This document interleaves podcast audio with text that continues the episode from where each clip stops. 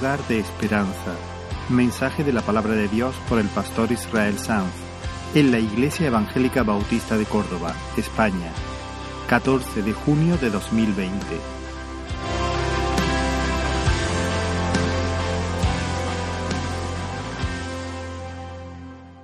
Hay gloria y miseria, por así decirlo, no sé si es la palabra correcta, pero hay gloria y miseria en esta escena. Permitidme que medite un momento en este paisaje. Hay una mesa, hay una familia en torno a la mesa, hay pan y vino sobre la mesa. Esto es una comida familiar. Hay gloria. Hay gloria detrás de estos símbolos, el pan y el vino. Pero el pan está en bolsita. Y el vino en recipientes con tapita, recipientes cerrados, bastante feos, por cierto. Los compré yo, ¿eh? pero, pero, pero no encontramos ninguna, ninguna cosa mejor. Y no veo vuestras sonrisas a causa de las mascarillas, más, feos que las, más feas que, que los vasitos. Y más incómodas. Hermano, la mesa del Señor es un memorial glorioso. El apóstol Pablo cuando escribe a los Corintios, él le dice, porque yo recibí del Señor lo que también os he enseñado, que el Señor Jesús, la noche que fue entregado, tomó pan y habiendo dado gracias, lo partió y dijo, tomad, comed, esto es mi cuerpo que por vosotros es partido. Haced esto en memoria de mí, en memoria de mí. Asimismo tomó también la copa después de haber cenado diciendo, esta es la copa, esta copa es el nuevo pacto en mi sangre. Haced esto todas las veces que la bebiereis en memoria de mí, en memoria de mí. Así pues, todas las veces que comiereis este pan y bebiereis esta, esta copa, la muerte del Señor anunciáis hasta que Él venga. Hemos dicho muchas veces que no hay nada mágico en esta comida, no es un rito que Está pensado para provocar una especie de éxtasis o una especie de trance o un cosquilleo extático, nada de eso. El pan no se convierte en nada. El pan sigue siendo pan, el vino sigue siendo vino. Cristo no está en el pan, Cristo no está en el vino, Cristo está en su templo, el cual somos nosotros. El pan y el vino en realidad son símbolos, símbolos que evocan, hacen memoria evocan un hecho histórico sucedido en, las afueras de Jerusalén, en el Calvario. Allí en el lugar de la calavera, Jesús murió como el perfecto Cordero de Dios para quitar de medio el pecado, para expiar el pecado. Y nosotros podemos cantar y podemos orar como acabamos de hacer, orar en su nombre porque Él murió en el nuestro. Nosotros podemos orar en el nombre de Jesús porque Él murió en, nuestro lugar, en nuestro nombre. El Inmaculado Hijo de Dios se vistió, por así decirlo, de nuestra desnudez. Y se perfumó, se ungió del perfume, del hedor de nuestros pecados. Y sobre el madero, el Hijo de Dios se hizo el blanco de la justa ira de Dios contra el pecado y contra los pecadores. El Padre descargó su odio contra el pecado, su santo, su limpio, su bendito odio contra el pecado. No odiar el pecado es pecado. Pero Dios no peca, lo odia con toda la fuerza de su ser infinitamente Dios aborrece todo aquello que se opone a su santa naturaleza. Y Dios descargó su odio contra el pecado, hundiendo su espada justiciera, hundiendo su espada vengadora en las entrañas de su propio Hijo. Porque Él estaba allí ocupando nuestra, nuestro lugar.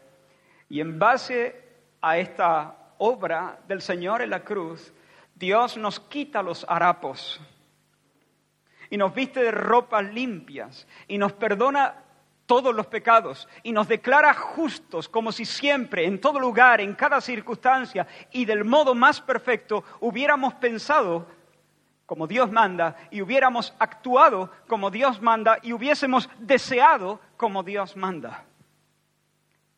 Nos perdona, nos declara justos, nos hace herederos de todas las bendiciones. Pero no solamente estamos recordando al venir a esta mesa, no solamente estamos recordando su muerte, estamos haciendo también un memorial de su gloriosa resurrección, de su ascenso triunfante a la diestra de la majestad en las alturas. Él se ha sentado en su trono, en el lugar de mayor honor y de mayor autoridad. Jesús, el que estuvo muerto pero que vive por los siglos de los siglos, Él es el Rey de la gloria. Ha desarmado a la muerte. La muerte va sin arma, ya no tiene aguijón. Nuestro Señor le ha pisado la cabeza al diablo, ha vencido al mundo y el reino de las tinieblas tiene tanto futuro como la hierba cortada. Ninguno. Y el rey ahora, a la diestra del, Padre, está esperando el ahora del Padre para levantarse y venir y regresar a por nosotros e implementar de manera completa su reino. Él es el rey que viene. Él es nuestra esperanza. Y a su regreso huirán las sombras para siempre y el universo entero será restaurado. Y nosotros juntos decimos desde lo profundo de nuestro corazón, Maranata. Hay gloria en esta escena, hay gloria. Que el Señor nos permita verla, que unja nuestros ojos con colirio, que fortifique nuestra fe para que veamos gloria pero hay debilidad. He dicho, el vino está en vasos con tapa, el pan está en bolsitas individuales, todos nos sentamos con cierta distancia, no nos vamos a besar, ni abrazar, ni dar la mano en el día de hoy. Todos lucimos mascarilla incómoda, lucimos y sufrimos mascarilla. Pero esto no es nada. Nuestro hermano Luis Miguel, que posiblemente esté siguiendo esta emisión desde su casa, y Mari Carmen, tiene que pasar él tres veces por diálisis por semana y ahora está a la espera de que le amputen una de sus piernas. Nuestra hermana Manoli está luchando a muerte con un cáncer y otros, entre los cuales hay varios aquí, se doblan ahora mismo de dolor por heridas que no se pueden localizar en el cuerpo. Han recibido un zarpazo en el alma. Y hermanos, en ocasiones, en medio de la debilidad y en medio del quebranto, perdemos de vista la gloria.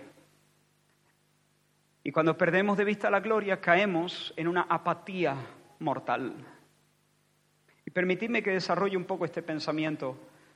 Hoy no vamos a, a estar compartiendo la palabra en el libro de Génesis.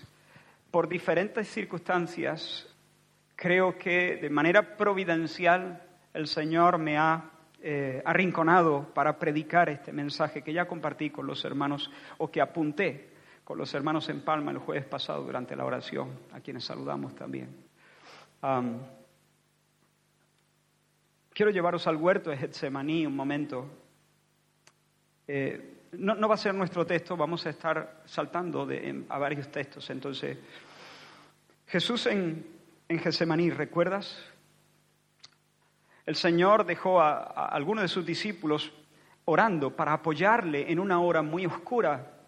El Señor estaba angustiado, dejó a varios orando, el resto se quedaron a la distancia.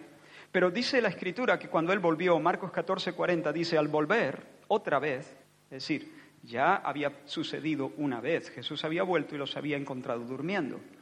Jesús los despierta, los alienta en la oración vuelve a apartarse de ellos para derramar su corazón delante del Señor y después de un rato regresa. Y al regresar por segunda vez, dice la Escritura, otra vez los halló durmiendo porque los ojos de ellos estaban cargados de sueño y no sabían qué responderle. No tenían excusa. Estaban sus ojos, dice, cargados de sueño. Estaban cansados. Sus cuerpos no daban más, para más. Pero Lucas, este es Marcos, Lucas nos ofrece un detalle adicional que es sumamente interesante. Lucas, que es médico por cierto, dice en el, versículo 45 del capítulo 22, cuando se levantó de la oración y vino a sus discípulos, y ahora presta mucha atención, los halló durmiendo a causa de la tristeza.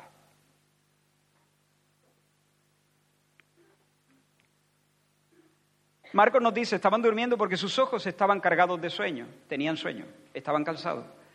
Lucas nos dice que los halló durmiendo de tristeza, dice la, Reina Valera de 1800. Los halló durmiendo a causa de la tristeza. Es decir, el cansancio que ellos sentían era real, era real. Sus ojos estaban cargados de sueño. Pero la causa de ese sopor no era que el cuerpo había consumido sus energías. El cuerpo no tiraba porque el alma no tiraba. Dormían a causa de la tristeza, tenían el alma en los pies y sus párpados se hicieron entonces de plomo. Hermanos, el sueño de los discípulos sí se debe al cansancio, sí se debe al cansancio, pero el cansancio se debe no a un desgaste físico o no a un mero desgaste físico, sino a un estado de ánimo. Duermen porque están cansados, pero ¿por qué están cansados? No es por un desgaste, no es por un mero desgaste físico, es por un estado de ánimo. ¿Están cansados? Sí, pero la pregunta es ¿por qué? ¿Por qué?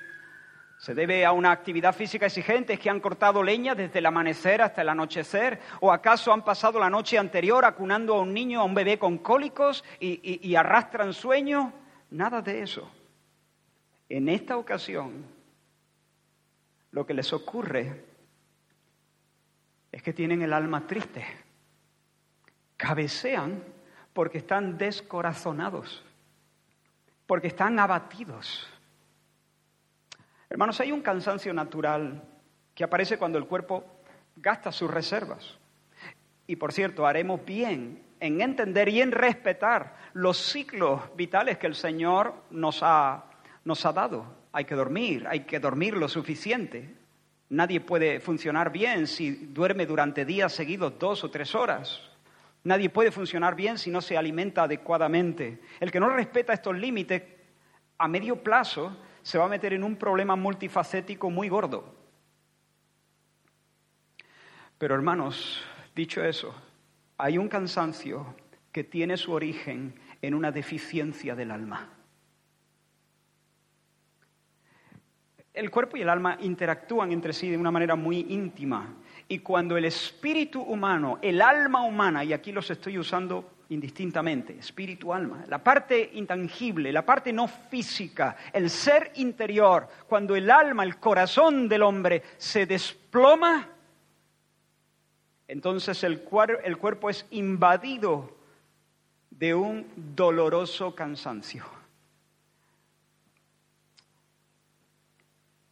Es posible que más de una persona aquí bajo este techo reconozca en él mismo lo que estoy diciendo.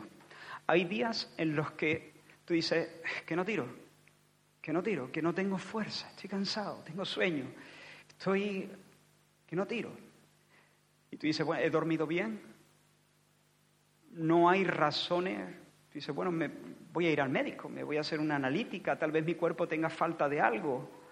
Tal vez me pueda recetar el médico un reconstituyente, un, yo qué sé, algún potingue energético o algún complejo vitamínico que venga a suplir lo que, lo que me falte, pero algo me tiene que pasar porque no es normal, no tengo alergia, no, no, no, no he pasado la noche haciendo guardia, estoy bien, debería estar, debería tener otro tono en mi cuerpo, pero estoy flojo, estoy cansado, me apetece meterme en la cama, llegar al mediodía me parece subir el Everest.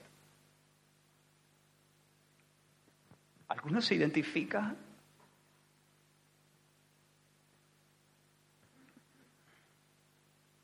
Desde luego, haciendo, usando sabiduría y, y bajo consejo médico, nosotros le podemos echar una mano al cuerpo. Yo no estoy en contra de tomarse un reconstituyente o un suplemento vitamínico o lo que sea, ¿no? No estoy en contra de eso. Le podemos echar una mano al cuerpo en alguna ocasión, pero si eso es lo único que hacemos, Si ese cansancio viene de una deficiencia del alma, no habremos dado con la causa del mal. La medicina que necesitamos en este caso no se vende en farmacias. Tristeza. Tristeza. Pero no una tristeza cualquiera. Es una tristeza particular. Y espero, espero poder explicarme, porque tengo un, poco de temor de no ser capaz de explicar porque me siento todavía desentrañando o desatando algunos nudos, pero espero poder hablar con claridad. Tristeza, pero una tristeza singular, una tristeza particular. ¿Por qué digo que no se trata de una tristeza cualquiera? Porque en cierto sentido, la persona más triste en Getsemaní es Jesús. Jesús. Jesús les dijo a sus discípulos, mi alma está muy triste. Marcos 14, 34. Hasta la muerte mi alma está muy triste hasta la muerte. En otras palabras, me invade una tristeza mortal. Me invade una tristeza que me está aplastando, me está aplastando. Esas son las palabras de Jesús. Esta es la angustia que Jesús siente. Que su cuerpo parece que va a colapsar ante el horror de la cruz, es decir, ante el desamparo del Padre. Jesús tiembla y se tensa de agonía, pero no se queda dormido, porque su tristeza es una tristeza que no da sueño, es otro tipo de tristeza. Pero los discípulos tienen una tristeza diferente, es una tristeza que les roba el vigor, que les chupa la fuerza. Ahora, ¿qué tipo de tristeza es esa que vence a los hombres, que los aparta de sus obligaciones? Jesús les había dicho, orad. Su obligación era orar. Pero no pudieron hacerlo porque, porque no podían mantenerse despiertos a causa de esa tristeza, esa sombra en su alma que los dejó fundidos.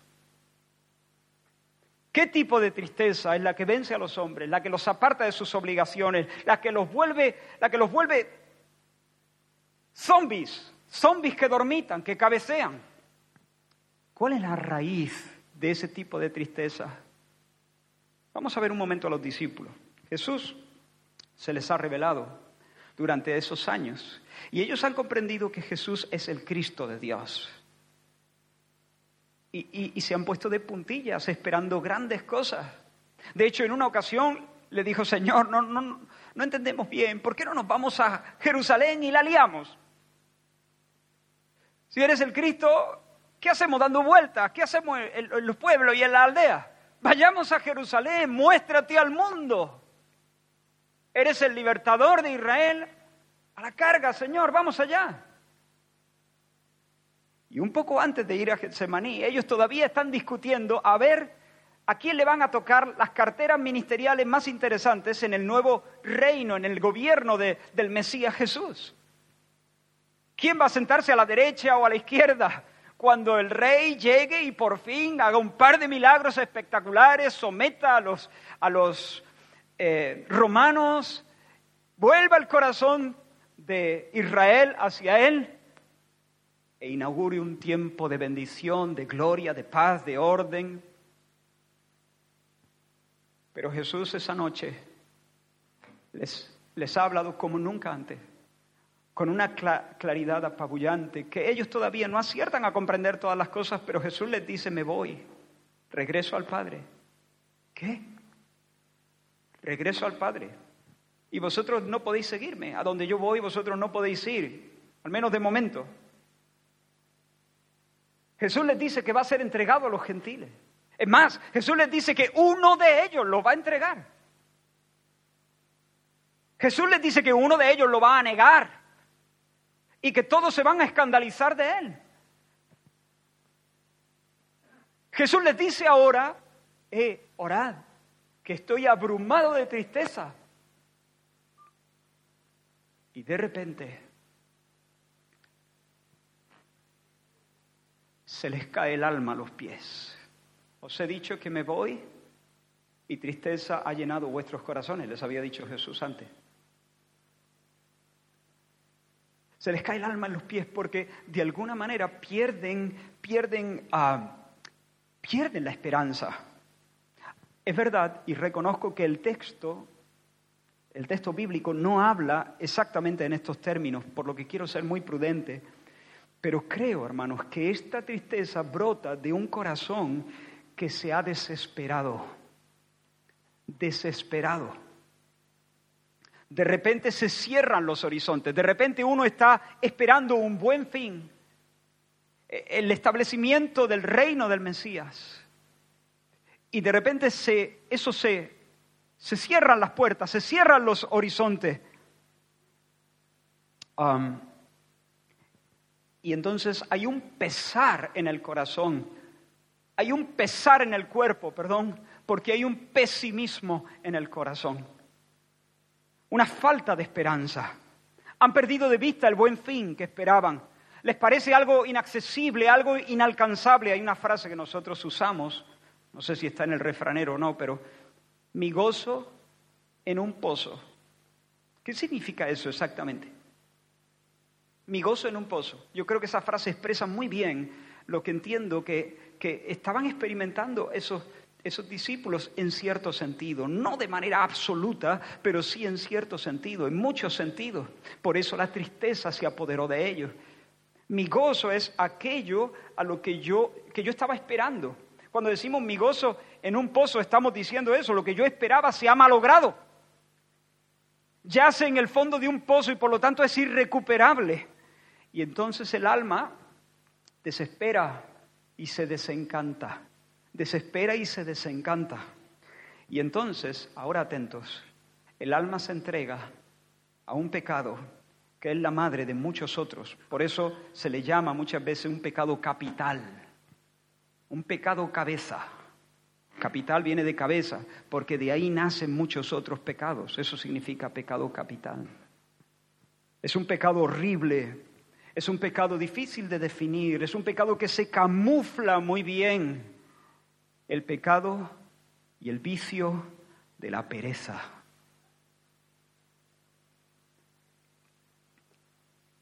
La pereza. La pereza es ese estado de ánimo, ese tipo de tristeza que nos indispone para encarar nuestras obligaciones. De hecho, podemos estar muy activos, muy vivos para muchas cosas, pero en el momento que nos disponemos a hacer lo que toca, a cumplir nuestra obligación, nuestra responsabilidad, con solamente pensar en ello, empezamos a sentir falta de placer, desgana, incluso disgusto, y empezamos a bostezar. Una profunda desgana comienza a apoderarse de nuestros corazones y el cuerpo empieza a compasar eso. Empieza a, compasar. Empezamos a sentir esa atonía, ese, ese bostezo. Yo estoy seguro, hermanos, que en más de una ocasión, cuando la vida de oración de, de, los hijos de Dios se caracteriza por el aburrimiento, y yo sé que estoy tocando una, un, un punto donde realmente muchos debemos prestar atención. Cuando la vida de un cristiano, no estoy hablando de un religioso que todavía no ha nacido de Dios, pero un cristiano, empieza a estar dominada por el aburrimiento, por el descuido, por el sueño, por el sopor, es muy probable, muy probable que este tipo de pereza haya echado raíces en el corazón. Mira cómo funciona. Primero se pierde la esperanza de alcanzar el buen fin la meta se pierde de vista o, se ve como algo, se ve, pero como algo totalmente inaccesible para mí. Para él sí, él puede.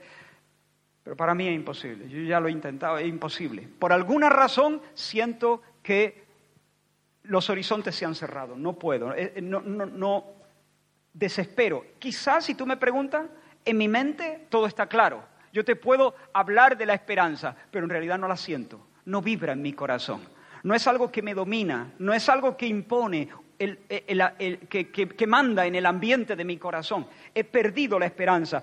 Ese fin, aunque lo puedo definir, aunque lo puedo eh, describir es algo que a mí me parece inaccesible, mm, inalcanzable, lo he perdido de vista o lo veo imposible.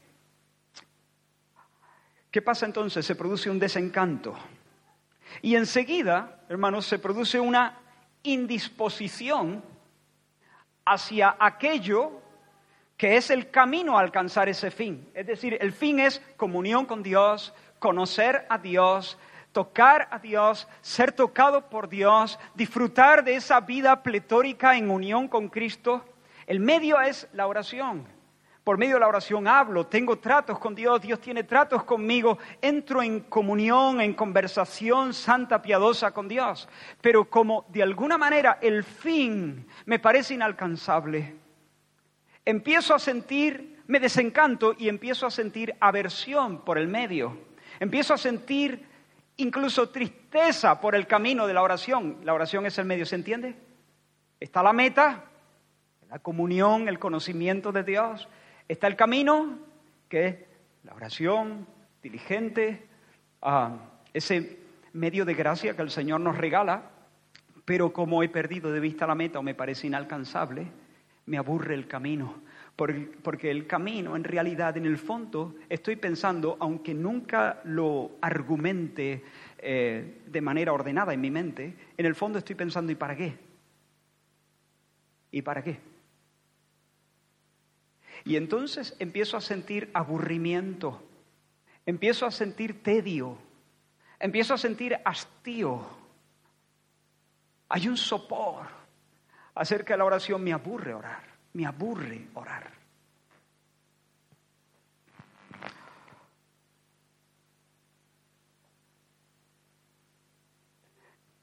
He visto, hermanos, personas, literalmente, tengo en mente a alguien ahora mismo, he visto personas, literalmente, que pueden estar activas en un momento e inmediatamente que se aborda un asunto, empiezan a bostezar. pero literalmente. Termina eso, diez minutos después, nos vamos a otra cosa y se activan otra vez.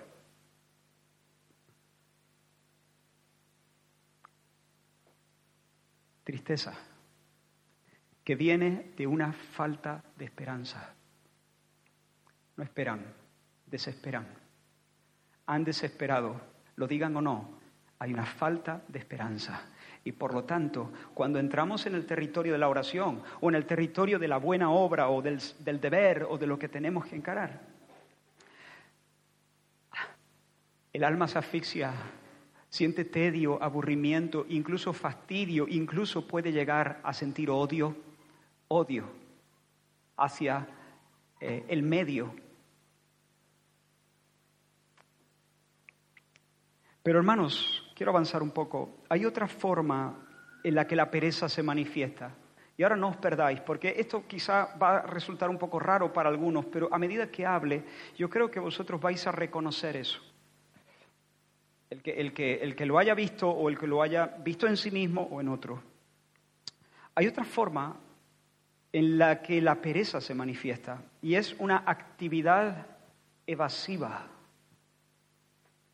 es un vagabundeo, es un curiosear errático. Me voy a explicar.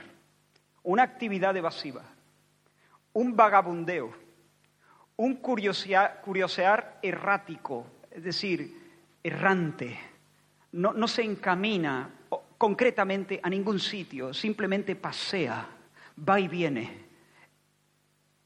Está errando, está, está caminando sin rumbo. Esa es la. Solemos pensar en el perezoso como alguien que dormita bajo una sombra mientras crecen los espinos. Y sí, podemos tener allí a un perezoso como la copa de un pino. Pero también, hermanos, es perezoso el que para evadir la tarea que le aburre o que, o que le fastidia, por cuanto no está esperando nada significativo más allá de ella, ha perdido la esperanza de alcanzar cualquier meta. El que para evadir esa responsabilidad o esa tarea se enrola en mil actividades que incluso pudieran ser más exigentes físicamente. El perezoso no es solamente el que no le da un palo al agua. El perezoso también es aquel que está dispuesto a picar piedra y desmontar una cordillera entera con tal de no encarar media horita de oración. Por ejemplo.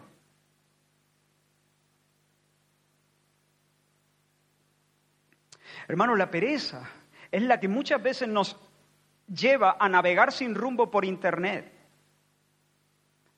Tenemos que hacer un trabajo, tenemos que estudiar un tema, tenemos que encarar algo, alguna buena obra, nuestro deber diario, lo que sea, alguna actividad familiar, eclesial, lo que sea, laboral.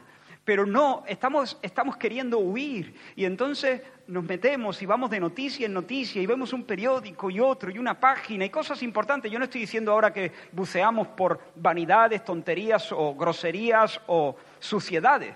Estoy diciendo que leemos un periódico y luego nos, leemos un artículo cristiano, nos cogemos un libro cristiano, otro libro, otro artículo, otro periódico.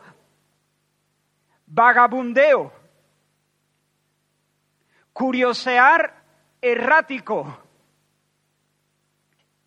es una huida, es una evasión, es pereza, pereza. Y tú dices, pero si he estado, he estado desde la mañana hasta la noche, leyendo y estudiando, sacando apuntes, pereza. Porque en el fondo de tu corazón eso no, no satisface ni trae gozo porque sabes que estás evadiendo la responsabilidad. que estás em, huyendo porque la responsabilidad te produce tristeza y nadie puede vivir sin un sentimiento de placer. Y estás buscando alivio, estás buscando aire, porque esa responsabilidad que a lo mejor te va a llevar la mitad del tiempo que has estado estudiando y, gastando tus energías eh, eh, en, todo ese vagabundeo, pero aquello no te, no te sabe a nada no te produce placer, te produce cierto fastidio, encuentras eh, aburrimiento y tedio y no quieres encararlo.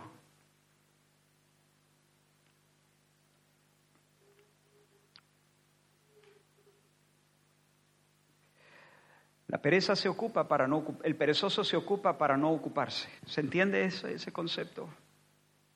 Nos lleva a pelear mil batallas a fin de encarar aquella que debemos encarar y para la que somos pusilánimes.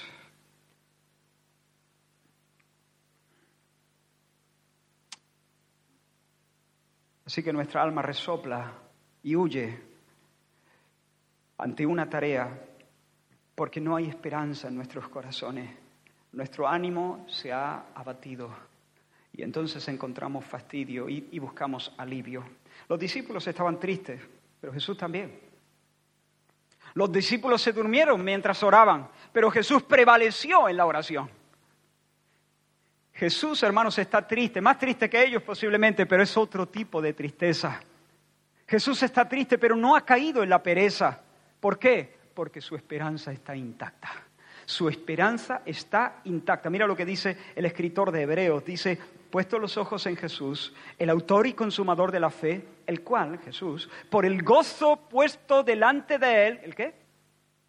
El gozo puesto delante de él, en otras palabras, la esperanza que se le ha propuesto, el gozo puesto delante de él. Jesús tenía delante de él un gozo, y su gozo no estaba en un pozo, su gozo estaba delante de él por el gozo puesto delante de él, sufrió la cruz, menospreció la vergüenza, el oprobio, y se sentó a la diestra del trono de Dios. Jesús está triste, sí, pero es otra tristeza. Es una tristeza que, que no le roba la fuerza porque no afecta, porque su esperanza está intacta. Él todo el tiempo en medio de sus dolores más profundos en el cuerpo y en el alma, todo el tiempo estaba lleno de esperanza, esperando en la palabra de su Padre. En ella me has hecho esperar, decía el salmista, esperando en la palabra de su, de su Padre. Él sabía que cuando haya puesto su vida en expiación por el pecado, vería linaje y la voluntad del Señor sería en su mano prosperada. Él lo sabía y por ese gozo que le había sido propuesto, de, de, traer y levantar hijos para su padre y de, y de rescatar y redimir para sí mismo una esposa por ese gozo propuesto delante de él. Pudo dar un paso y pudo dar otro paso y aún sudando sangre, él pudo prevalecer y no bostezó y no se durmió porque Jesús veía en esa noche negra, en medio de la negrura, Jesús veía un túnel mientras los discípulos veían una cueva. Si en medio de la negrura tú crees que estás avanzando por un túnel, sigues caminando. Si en medio de la negrura tú crees que te has metido en una cueva, ups, es diferente completamente. En Getsemaní los discípulos, yo creo, se sintieron en una cueva. Se les cerró el horizonte en una calle sin salida. Jesús no, Jesús todo el tiempo estaba viendo el gozo que estaba delante de él. ¿Recuerdas a Elías? Elías, el hombre de Dios. Dios lo levanta para desafiar a todos los profetas falsos de su tiempo, los reúne en el monte eh, Carmelo y allí el Señor le concede una victoria tremenda sobre las fuerzas del mal. Y todo el pueblo clama, Jehová es el Dios, Jehová es el Dios. Cuando ven que Dios responde a la oración del profeta por medio de fuego, avergonzando a los profetas falsos de Baal y de Acera. Y todo el pueblo entonces dice, Jehová es el Dios. Yo supongo que Elías pensó en ese momento, llegó, por fin llegaron los días de reforma y de avivamiento, por fin, ya era hora. Él estaba viviendo en una, en una era donde la palabra del Señor estaba siendo menospreciada a tal punto que sus profetas, los que la proclamaban, estaban siendo cortados de la tierra, estaban siendo perseguidos y asesinados en medio del pueblo de Dios. En medio del pueblo de Dios, no en el mundo en un sentido, en medio del pueblo de Dios, persiguiendo y, y, matando a los profetas de Dios. Pero de repente el, el pueblo ha visto la gloria, el pueblo ha visto a Dios respondiendo por medio de fuego. Y yo creo que el corazón de Elías se acelera y dice, ya está, he orado durante décadas. No, no lo dice así, no lo sabemos, pero suponemos ese hombre de oración que sabe cómo orar, porque lo vemos en la escritura, seguramente habrá orado durante décadas para, que, para ver un avivamiento y una reforma verdadera en el pueblo de Dios y ahora está escuchando a su gente decir Jehová es el Dios. Y su corazón tal vez se acelera diciendo, han llegado los días de refrigerio, han llegado los días del beso del, cielo sobre la tierra. ¿Saben lo, que, lo siguiente que escuchó? Lo siguiente que escuchó es que le dijeron, te quedan 24 horas de vida. Van a por ti, Elías. El malvado rey Acab y su esposa Jezabel se han endurecido contra Dios y contra él y van a liquidarlo. Y en ese momento, el profeta que hace cinco minutos ha sido un, león en la cumbre de Carmelo, un león, de repente se desploma. Sale andando hacia dónde? Hacia ninguna parte. Camina errante, dice. Salió a cualquier lugar. Se tiró debajo de un arbusto y le dijo, basta ya, Señor quítame la vida, porque yo no soy mejor, soy un maleta, soy manta, yo no soy mejor que mis padres, esto no tiene sentido. ¿Qué le está pasando a ese hombre? Elías, por lo menos, o sea, la escena hace un rato era peor. Lo habías convocado, te podían haber cortado la cabeza en el Monte Carmelo. Has visto la gloria de Dios. No tiene mucho sentido que de, de un momento a otro ya te querían matar antes, tampoco ha ocurrido nada nuevo en un sentido pero se desploma. ¿Por qué? ¿Tiene miedo de Jezabel? Yo creo que es más profundo, hermano. Yo creo que se le ha caído el alma a los pies. El fin que esperaba lo ha perdido de vista. Su gozo en un pozo. Y de repente una tristeza le invade y no tiene fuerza. Y se queda durmiendo debajo del enebro y Dios tiene que visitarle para darle la merienda. Y después se la come y se queda durmiendo otra vez.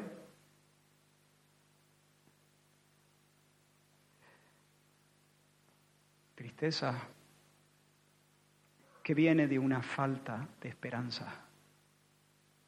Y Dios tiene que recuperar la esperanza de ese hombre. Con la comida que le dio, él tuvo fuerzas sobrenaturales para hacer la remontada hasta Oreb. Y luego allí el Señor le dijo, allí el Señor le, levantó la barbilla, yo tengo siete mil, Elías, tengo siete mil, entre otras cosas que Dios le dijo, ¿no? Pero no quiero detenerme aquí. ¿Recuerdas a los discípulos en Emaús? Iban, supongo que arrastrando los pies, camino a su aldea de Emaús. Y Jesús que ha muerto, pero que ya ha resucitado, se les une. Pero ellos no reconocen que es Jesús y les preguntan, ¿por qué estáis tristes? ¿Por qué estáis tristes? Y ellos le dicen, nosotros esperábamos. Literalmente dice, pero nosotros esperábamos que Él era. Le hablan de Jesús, le hablan de, su pasión en Jerusalén, le hablan de su muerte cruel en Jerusalén y les dicen, pero nosotros esperábamos que Él era el que había de redimir a Israel. Esperábamos, ¿en qué tiempo está? en pasado. Ha muerto y nosotros esperábamos, ayer esperábamos, esperábamos, no dice nosotros esperamos. Si ellos hubieran dicho nosotros esperamos, ellos no habrían ido tristes. Yo me los, me los imagino cabizbajos, arrastrando los pies, con un tono flácido en sus cuerpos pero si hubiesen dicho esperamos, hubieran ido dando saltitos y pataditas a los charcos. Esperamos que Él redima a Israel de sus pecados. Algo va a pasar, algo va a pasar. Pero no, esperábamos está en pasado. Nosotros esperábamos que Él redimiese a Israel. Hermanos, estoy acabando, pero como he dicho, la medicina para esta enfermedad no se vende en farmacias. La solución para el vicio de la pereza y para este tipo de tristeza que está detrás de ella es la comunicación sobrenatural. Es decir, que nadie te la puede dar, no la puedes fabricar tú, no hay un botón para donde tengas que apretar, no hay nada que te tome, no hay una fórmula mágica, tiene que ser Dios, es un milagro. Dios te lo da, lo tiene, Dios no te lo da, no lo tiene. Es un milagro. la comunicación, infusión sobrenatural de visión y esperanza. Visión y esperanza, esperanza. La solución la prescribe Dios por la pluma del apóstol Pablo en Romanos 15, 13. Mira este versículo precioso. Y el Dios de esperanza. Este es un versículo para memorizar. Y el Dios de esperanza os llene de todo gozo y paz en el creer, para que abundéis en esperanza por el poder del Espíritu Santo. ¡Wow! Cada palabra tiene un mundo de peso. Y el Dios de esperanza os llene de todo gozo y paz en el creer, para que abundéis en esperanza por el poder del Espíritu Santo. No tenemos tiempo de, de abrir detenidamente este versículo, pero rápidamente. Al creer, o describo cómo es la dinámica o cómo entiendo que es la dinámica. Al creer, el Dios de esperanza nos insufla esperanza. La esperanza es un tipo de fe. Es la fe mirando al futuro. Entonces, mientras creemos, el Dios de esperanza nos comunica, nos insufla esperanza. ¿Y qué pasa? Ahora, quiero hacer un paréntesis aquí. Cuando nosotros estamos hablando de esperanza, no hablamos no entendemos que la esperanza sea lo que el mundo llama esperanza. El mundo llama esperanza al deseo de que algo bueno suceda. Voy a viajar a mi país y espero que cuando llegue mis padres estén sanos. Eso no es esperanza, eso es el deseo. Lo que tú estás queriendo decir, y todos lo entienden, es que tu deseo es que cuando llegues y, vuelvas a ver a tus padres, ellos se encuentren sanos. Es tu deseo, pero no tienen la seguridad de que eso será así, ¿verdad? La esperanza bíblica no es eso. La esperanza bíblica no es el deseo de que algo bueno suceda. La esperanza bíblica es certeza. Por supuesto, implica también un deseo, pero una certeza. Es la convicción de que así será. Y el deseo está allí también, porque el que tiene esperanza está de puntilla, está en vilo, está esperando, está, eh, tiene una expectativa, pero es una segura expectativa, es una expectativa confiada. Tiene la certeza Por eso, esperanza no es cruzar los dedos y tocar madera y morderse los labios. Esperanza es un ancla, es un ancla que asegura nuestra alma, que nos afirma. Y cuando esa esperanza está, eso es gasolina para el corazón, fuego, porque en el creer, mientras creemos, en esa vida de confianza, de echarnos sobre el pecho de Jesús y sobre sus promesas, el Dios de esperanza nos comunica, nos insufla, nos traspasa de esperanza. Y cuando eso ocurre, cuando estamos mirando el futuro asegurados e, con ese ancla, entonces Dios nos da una experiencia creciente de gozo y paz. Él los llene de todo gozo y paz en el creer. Así que yo confío y Dios insufla esperanza. Dios insufla esperanza y entonces yo puedo sentir alegría y puedo sentir seguridad y dice, y así abundéis en esperanza, porque esto es como un ciclo, como la pescadilla que se muerde la cola, porque cuando yo experimento gozo y paz, cuando tengo alegría, la alegría cristiana, el gozo de la salvación y la paz cristiana, ¿saben lo que pasa? Que eso me confirma de que soy cristiano. Como que mi seguridad de salvación se afianza. Tengo la, siento el gozo en Cristo, siento la paz del Señor. Entonces eso como que confirma mi profesión, confirma que soy un hijo de Dios, confirma que voy camino al cielo. Y entonces, ¿qué hace eso? Hace que abunde en esperanza. Todavía crece, se ensancha la esperanza. ¿Y qué hace eso? Hace que se ensanche mi experiencia de gozo y de paz. ¿Y qué hace eso? Me hace abundar en esperanza. Y cuando abundo en esperanza, más gozo y más paz. Y cuanto más gozo y más paz, más seguro me siento en el Señor y más abunda la esperanza. ¿Y qué pasa cuando abunda la esperanza? ¿Qué pasa cuando hay alegría y paz? Tenemos brío. Brío. Brío. Siempre que durmamos bien y comemos bien, ¿eh? Porque... Pero tenemos brío. ¿Por qué? Porque el gozo del Señor es nuestra fuerza. El gozo del Señor comunica, fortaleza y brío. Brío. Y ya no solamente vemos con claridad la meta, sino que empezamos a ver el camino, la media hora de oración, la empezamos a ver amable. Aún en medio de dificultades, aún si nos toca orar en Getsemaní, en medio de las tinieblas y en medio de mil tristezas diferentes. Pero son tristezas diferentes.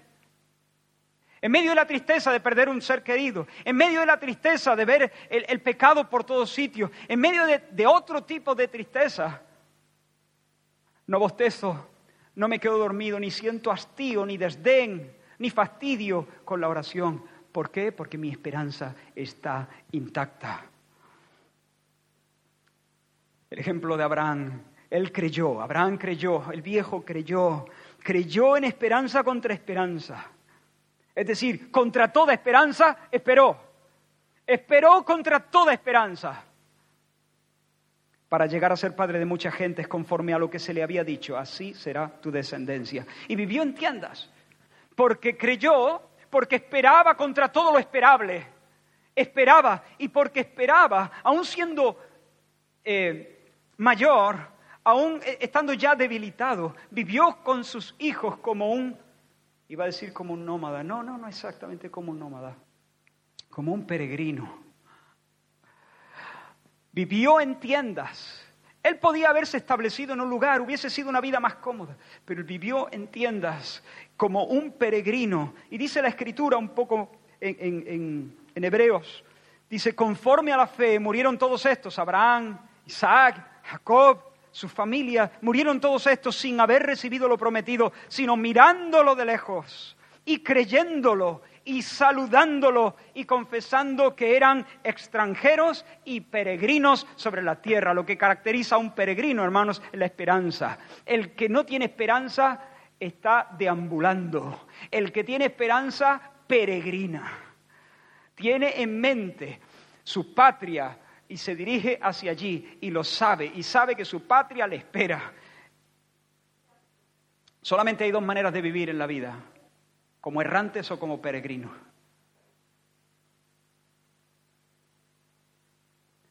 Y la clave es la esperanza, la fe y la esperanza. La esperanza es esa fe que nos hace mirar al futuro y creer y saludar, saludar el futuro y darle la bienvenida y saludar y confesar y adecuar toda nuestra vida y nuestra historia a aquello que tenemos, por cierto, en nuestro corazón. Hermanos, como digo ya, quiero cerrar. Aquí estamos con nuestras mascarillas delante de la mesa del Señor. Hay gloria y debilidad. Hay gloria y debilidad. Pero la mesa del Señor es un lugar de esperanza, es un lugar de esperanza. Así pues, todas las veces que comiereis este pan y bebiereis esta copa, la muerte del Señor anunciáis hasta que Él venga, hasta que Él venga, porque viene, hermanos. Él viene, Él viene. Tengo mascarilla, pero Él viene. Luis Miguel tiene que ir a diálisis, tendrá que ir a diálisis si el Señor no lo sana en esta semana, pero con todo el Señor viene. Y tengo la esperanza de vivir en una ciudad perfecta, donde nadie miente, hermanos. Tengo la esperanza de vivir en una ciudad donde nadie miente. Me descorazona la mentira. Y tengo que vigilar mi corazón porque a veces puede ser hipócrita como el tuyo.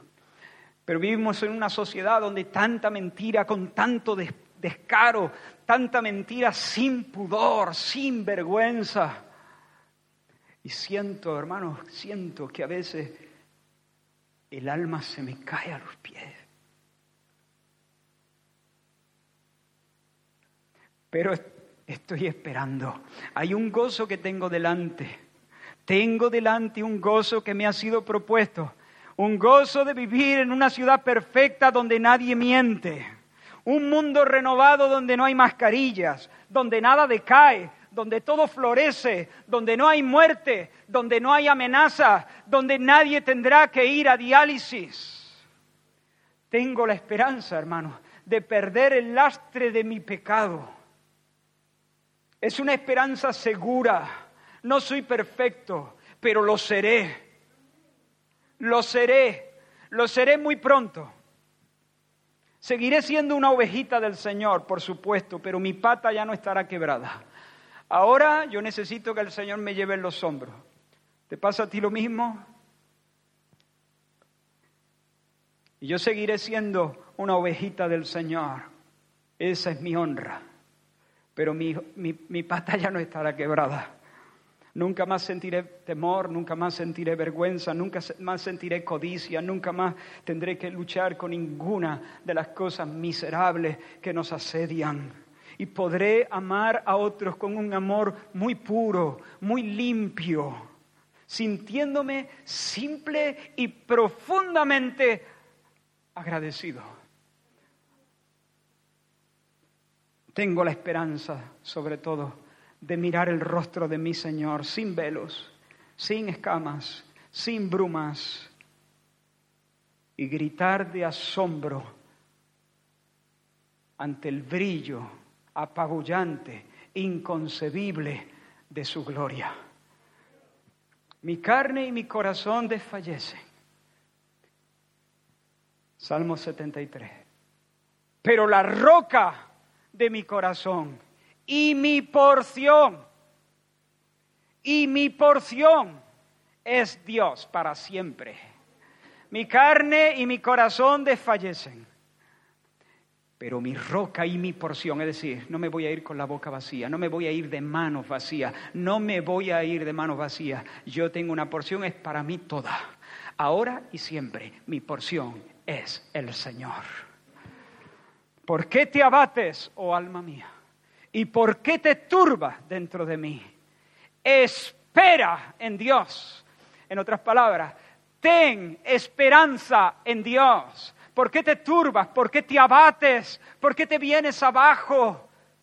Ten esperanza en Dios, alma mía. Espera en Dios, porque aún he de alabarle. Salvación mía y Dios mío. Y un poquito más abajo, dos o tres versículos más abajo, dice el, el salmista en el Salmo 42, todas tus ondas y tus olas han pasado sobre mí. Pero de día mandará Jehová su misericordia